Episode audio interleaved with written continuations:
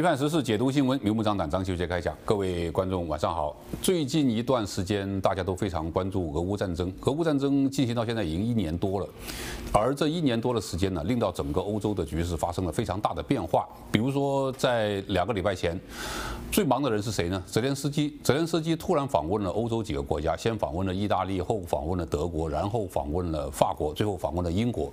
在这个过程当中啊，我们看到一个非常奇特的现象，就是这些欧洲国家的领领导人对于打败俄罗斯似乎充满了信心，而一直呃计划了很久的乌克兰的春季大反攻呢，在泽连斯基访问欧洲的时候呢，也是记者们最集中问的一个问题：到底什么时候春季大反攻？其实春季大反攻的时间早就过了，现在已经是夏天了，为什么还没有大规模的大反攻呢？泽连斯基说：“我们还在等西方的武器。”甚至到了德国，有记者问他：“你们到底什么时候反攻？”泽连斯基说：“我在访问一个国家。”的我要东西就可以拿到了。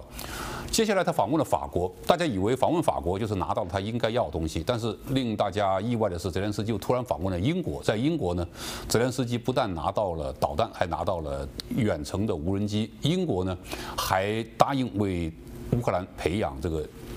符合北约规制的军机的飞行员。那么，英国已经组成了一个跨国同盟，准备为乌克兰提供战机。当然，这个不是一天两天的事情。那么，接下来俄乌战场上将会发生什么样的变化？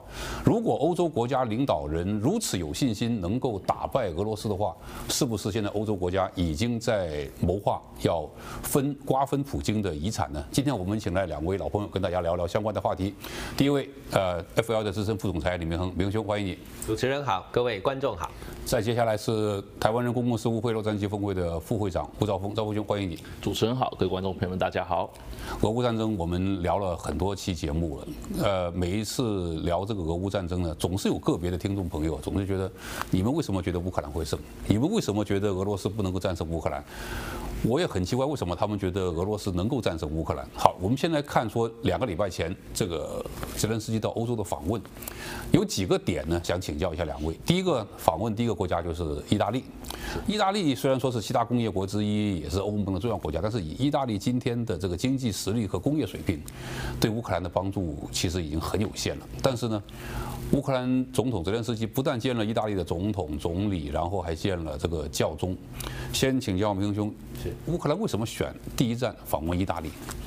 当然，这个泽连斯基呢最近很忙，他的任务呢当然就是为了整个俄乌战争呢最后是不是能够胜利，而且呢在谈判桌上能够取得最大的利益。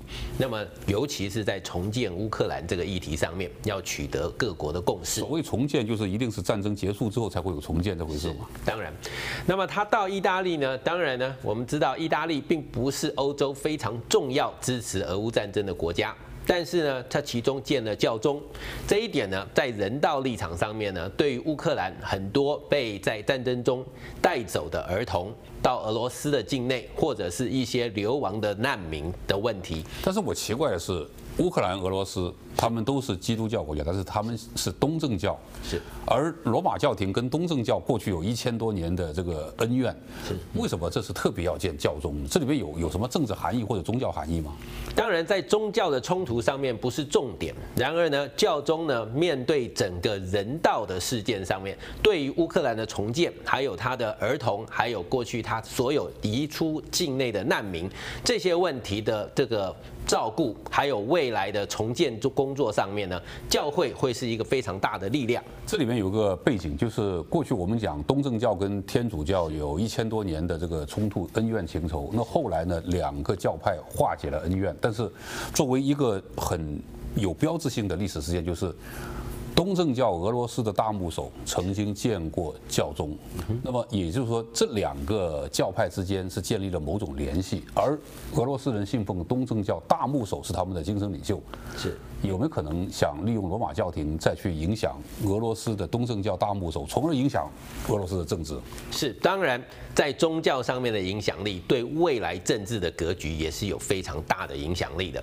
尤其是现阶段，如果俄罗斯在战场上面失利，对普京的政权发生动摇了，那么在政治上和宗教上面的力量再去影响俄罗斯成立一个亲欧美的政权，这是很可能会发生的。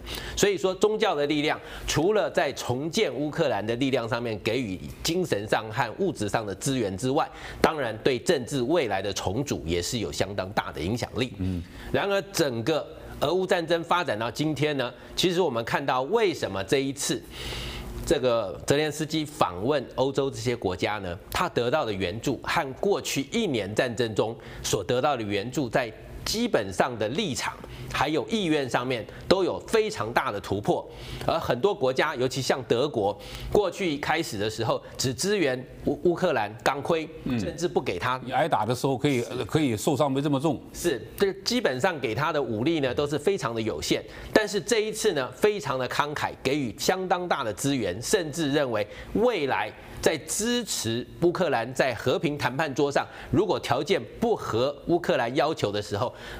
德国都愿意支持他。这一点非常重要啊！是大家都看这个德国援助乌克兰的这个军备啊、数字啊，都忽略这一点。是舒尔茨讲得非常清楚，未来如果俄乌谈判，只要乌克兰条件不满意，支持乌克兰拒绝俄罗斯的谈判条件。是那又让我们想到另外一个背景，李辉马上就要访问欧洲五国了。是在之前我们节目里面讲过，我们猜了访问哪个五五个国家，基本上都是我们猜这五个国家：德国、法国、波兰。呃，俄罗斯以及乌克兰这五个国家，那么中国要调停俄乌之间的和平的话，有个非常大的困难，在我看来是个不可跨越的障碍，就是俄罗斯希望就地停火，保持现在这个战线，让俄罗斯得到乌东的这个领土，而乌克兰说，你不但要撤出去年发动战争的时候所占领的乌克兰领土，还要把克里米亚归还给乌克兰。是。那如果这样的话，两个国家基本上没有谈判条件。如果李辉去调停的话，中国的立场一定是双方都要做让步啊。最起码乌克兰要在克里米亚半岛问题上做出让步，这是我们可以预见的。甚至在乌东某些地方，比如说一些俄罗斯人居民比较多的地方，也要划到俄罗斯的一边，或许举行个什么公投之类的，走个过场，走个形式。但是现在德国的立场是，只要乌克兰不满意，我就支持你拒绝。那。中国的和平特使是不是被德国把门给堵住了？我们看到现阶段呢，欧洲国家对于乌克兰战场的支援意愿非常的强烈。我们也可以看到一些现象，甚至连瑞士这样的中立国家都对外宣布，很可能冻结俄罗斯在瑞士的资产，将来作为重建。七十四亿瑞士法郎是。那么这些动作，事实上呢，对一个中立国家来讲是很不寻常的。不，他讲得很清楚，这笔钱是用于战后赔偿的。换句话来说，他现在已经肯定俄罗斯会战败了。是的，所以我们已经看到这个意味。而整个中国在调停，尤其是李辉这一次呢访问。欧洲五国呢，希望能够展开和谈的这个进程中间呢，我们看到美国表态，希望中国能够在和平议题上面呢有推动。俄罗斯坐上谈判桌的能力，也就是说，目前最大的困难是俄罗斯不愿意坐上谈判桌。那么，当然，我们看到最大的问题就是双方的条件在领土上面的争议都没有办法达到一个妥协，以至于这个和谈不能展开。那么现阶段呢，当然。欧洲透过北约国家给予乌克兰武器的资源不断的增加，那我们也看到整个春季大反攻并没有如期的大规模展开，但是在战场上面的优劣，还有军火上面的比例，我们已经看到了这个战争结果应该是可以预见了。那么未来是不是能够真正的走上和平谈判的这个桌上呢？真正的关键在于。俄罗斯能不能承受战败，上了战争法庭要审判罪犯这样子的一个结果？那我们知道这种结果，普京不会接受，就不可能坐上谈判桌。欧洲国家的态度明显就是普京不死，欧洲没有和平啊。是，但是我们也看到，如果今天要进入和平谈判，那么我们只能说现阶段只能以停火作为上谈判桌的一个阶段，不能够直接停战。那么整个停火之后。未来的局势如何发展？这是现阶段欧盟国家呢，希望在这个时候争取未来这个经济复苏，还有在战场上面对于俄罗斯军事优势的这个消长。未来我们可以看到，俄罗斯在经济上面呢，势必在这么长期的战争之后，俄罗斯的经济复苏是非常困难。那么它国内的民生，还有国内对政权的支持度，已经开始动摇。那么如果今天的谈判坐上了谈判桌之后，这个时间拖得越久，对俄罗斯也就越不利。这是欧盟国家希望看到的结局，但是呢，普丁呢，在希望在展开谈判之前呢，能够在战场上面得到一些实质上面的进展，让谈判能够有更有利的条件。但是现在俄罗斯想在战场上有实质的进展，恐怕是一件非常困难的事情。比如现在我们都看到的巴赫穆特之战，巴赫穆特打了将近一年的时间，最终俄罗斯也没有完全占领它。于是这场战争让很多人想到了当年二战时候的。斯大林格勒之战，德国人也是占领了整个城市的百分之七十五以上，但是就是没有占领整个城市，最终导致被它变成一个战争转折点。好了，那我们说泽连斯基访问德国之前，我们还看到一个重要的政治人物访问德国，这人就是中国的外长秦刚。秦刚在访问德国的时候，我看到一个非常奇怪的现象。我们知道中欧之间的关系呢，有很多很多争议的话题，包括这个人权问题、新疆问题，当中有个最突出的台湾问题，因为在欧洲看来，台海。必须维持现状，保持和平。如果不然的话呢，这不符合欧洲的利益，当然也不符合德国的利益。但是在秦刚访问德国，跟德国的外长这个会谈以及后来记者会，两个人一致没提台湾问题。但是提的什么呢？就是德国的外长说，如果中国在俄乌战争当中立场中立的话。等于支持侵略。其实我们看到德国在这个俄乌战争当中的立场啊，它越来越强硬，越来越强硬，强硬到它现在已经确定俄乌战争胜利在望。那么，赵光兄怎么看现在在巴赫穆特战场当中所体现出来的这种怪现象？就是雇佣兵跟俄罗斯的国防军发生了严重的冲突，而当中冲突最重要的是，它的战争资源已经供应不上。对，这次俄罗斯很明显，他们的最大的问题呢，在于两点。第一个就是他们现在的弹药不足。我们知道说，这已经是几个月前呢，就已经发现俄罗斯开始在使用冷战时期的库存，有些这些弹药呢，根本是不能够拿来使用的，因为库存太久，所以呢，它已经失去了那个效力。他们还是强迫前线的士兵必须要用这些东西，这是第一点。第二点就是士气的问题，毕竟你打一场战争。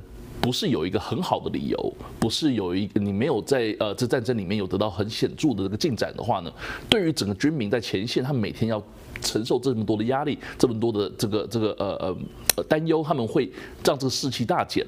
那反观我们看到俄罗呃乌克兰这一边。泽连斯基的他的呃民调支持度一直都是保持九成以上，人对他有非常有信心，也支持他所有做的一切。在过去你们看这个泽连斯基他任内里面呢，在这个战争里面，他抓到了多少的内贼？政府里面当然是会有亲俄的势力跟等等等，但是呢，如果说没这个政府里面没有向心力呃朝向这个呃泽连斯基的话呢，他们是不可能去配合他去抓到这些内贼的。所以经由这些种种的这个呃呃行动里面呢，我们看到。俄罗斯是呃，俄罗斯是越来越弱，乌克兰越来越强，也难免让欧洲呃各国的发现说，这乌克兰可能是最终的胜利者。那从这样子来看的话，我们知道说，俄罗斯它现在目前呃已经是就像刚才明恒兄讲的，这个战争的结果已经非常清楚了，只是这个战争的条件结束的条件会是怎么样呢？这个就是未来必须要我们要去密切观察的地方。那俄罗斯很明显。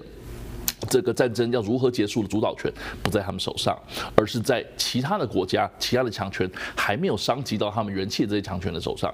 中国这次的拜访这些呃欧洲五国，是是是否真的有实质上面调停作用？绝对没有的，因为我们看不到中国怎么样说服欧洲国家能够接受俄罗斯的条件。我想中国他们的目标也不是要说服他们，这很明显是做个样子，让全世界看说我中国在这方面呢是要展现我外交的影响，为国际事务做出了贡献，你们。不答应和平条件是你们的问题，没有错。那因为他找这几个国家是不可能接受俄罗斯的条件的。第一点。俄罗斯他当然是不愿意放弃那五州，他们占占领了五州，然后呢也不愿意的呃那个接受那个乌克兰可以去朝北约这个方向前进。那另外一方面，乌克兰当然也不愿意放弃这五州，因为这本来就是他的领土。那他们也觉得说，他们现在已经得到欧盟那边的那个支持，也得到了北约那边的建议，他们未来的就是要朝这个方向走，要朝这个西欧的那个呃这个地方发展，所以他们不可能会接受俄罗斯的方面。那另外一方面，波兰，波兰在从一开始就是跟跟乌克兰是难兄难弟了，所以呢，他们也不可能会接受俄罗斯这样，这样的话等于自打脸。那当然，德法这两边呢，属于欧盟的两两个老大哥，他们在这方面呢，一定要选边站，选对的边站，才有办法去呃主导整个局势。所以。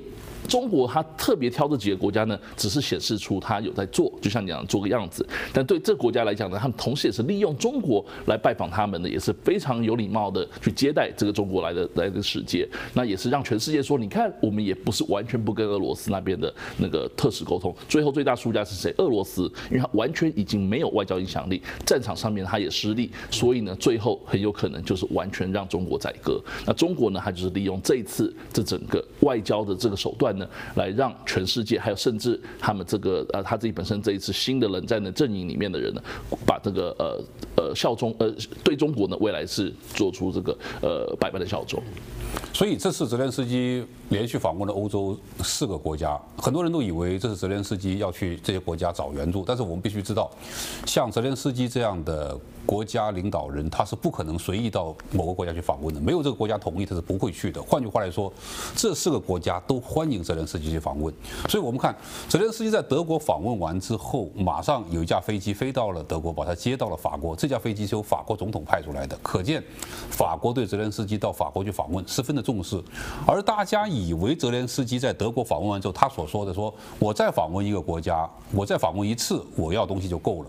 大家以为这个国家是法国，但是我们。没有看到法国给乌克兰有很大的承诺，但是法国总统马克龙讲了一句非常关键的话，他说：“现在的国际局势在两欧洲的局势在两年前是我们绝对不敢想象的。”这第一个，第二个，俄罗斯在战略上已经失败了，俄罗斯会沦为中国的附庸国。这句话问题就来了。俄罗斯其实，我们从历史的角度看，俄罗斯任何一个政权从来没有看得起中国。从当年的沙皇到后来的苏联，到后来的俄罗斯，包括在中俄重新勘定边界这方面，中国也是等于承认了自己过去口诛笔伐的不平等条约当中的大部分。那换句话来说，俄罗斯对中国一直是处于强势，直到俄乌战争的爆发，这个强势发生了转折。但是，即使是俄罗斯战败了。即使是俄罗斯换了另外一个政府。铭宏兄，俄罗斯会变成中国的附庸，会对中国俯首帖耳吗？未来这样的国际局势真的会出现吗？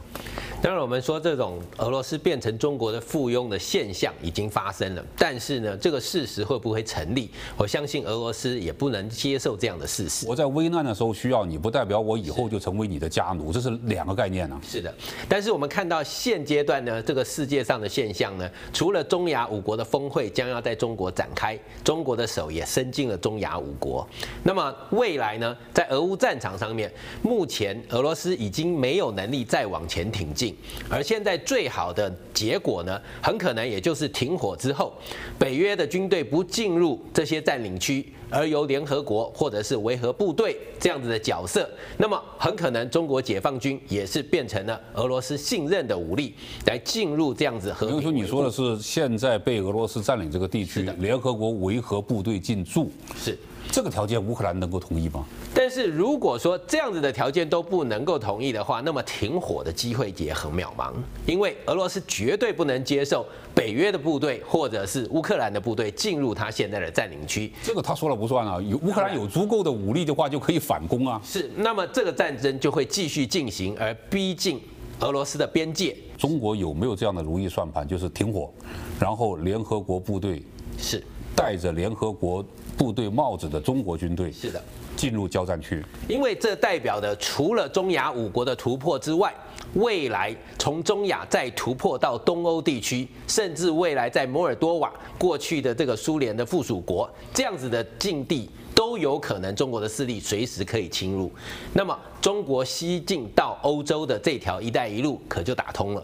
我们先说中亚五国，中亚五国跟中国的峰会开完之后。中亚五国一定会得出这样一个结论，因为中国对他有经济上的承诺，而俄罗斯呢，最起码在十年之内不可能在经济上、在地缘政治上能够对他有所帮助。中亚五国一旦倒向中国，对中国的一带一路是有利的。是，但是欧洲怎么看呢？当然，我们知道中亚五国过去一直都是俄罗斯的势力范围。那么对于欧洲来讲呢，当然我们直接看到最大的影响是土耳其。土耳其其实是最不希望这个势力范围由俄罗斯再落到中国的手中。在未来，他当然不希望中亚的势力被中国侵入，而让他的影响力降低。但是呢，这样子的一带一路对中亚国家的经济支持呢，尤其是在俄乌战争之后，我们看到中亚国家基本上在经济对俄罗斯的依赖。如果今天一带一路不能打通，这五个国家事实上跟土耳其一样，在面对经济的困境。所以说，这一带一路这一次的五国峰会，事实上给了中亚国家一个生存的机会。那么这条路如果打通，对中亚的经济贸易，尤其是他们极端相似的。石油和天然气的输出，对于中国这样子大的买主，他们是绝对可以解决经济上的困境。那么整个俄罗斯它的势力嚣张，我们又看到东亚的这个部分，在东北亚是有所谓这个海参崴的港口，甚至现阶段俄罗斯都宣布和中国有内部循环交易的这样子的开放。那么也就是说，今天在过去固有被占领的中国领土上面，中国在这个部分也突破了俄罗斯的封锁，甚至未来很可能它的经济影响力会直接进入俄罗斯现在占领的过去中国固有的。其实这个海参崴港口这个话题，最近一段时间炒得很热，是很多人都把它看成是一个中国一定程度上控制了俄罗斯远东这样一个标志。是，其实我觉得这个所谓的内陆。呃，内贸港口是，它你把它说穿了，就是个免税区的概念嘛，是的，对不对？但是我们现在看到的是俄罗斯的经济。已经开始在依赖中国，因为其实经济崩溃已经，我觉得已经是非常危险了。是。那么经济的崩溃代表的是民生老百姓的反弹。如果说不能安抚民生经济的话，那么俄罗斯的政权动摇也就预见了。那么这样子的情况下，当然中国的经济力量进入俄罗斯稳定民生这样子的情况，我们就借可以很容易看到。那么。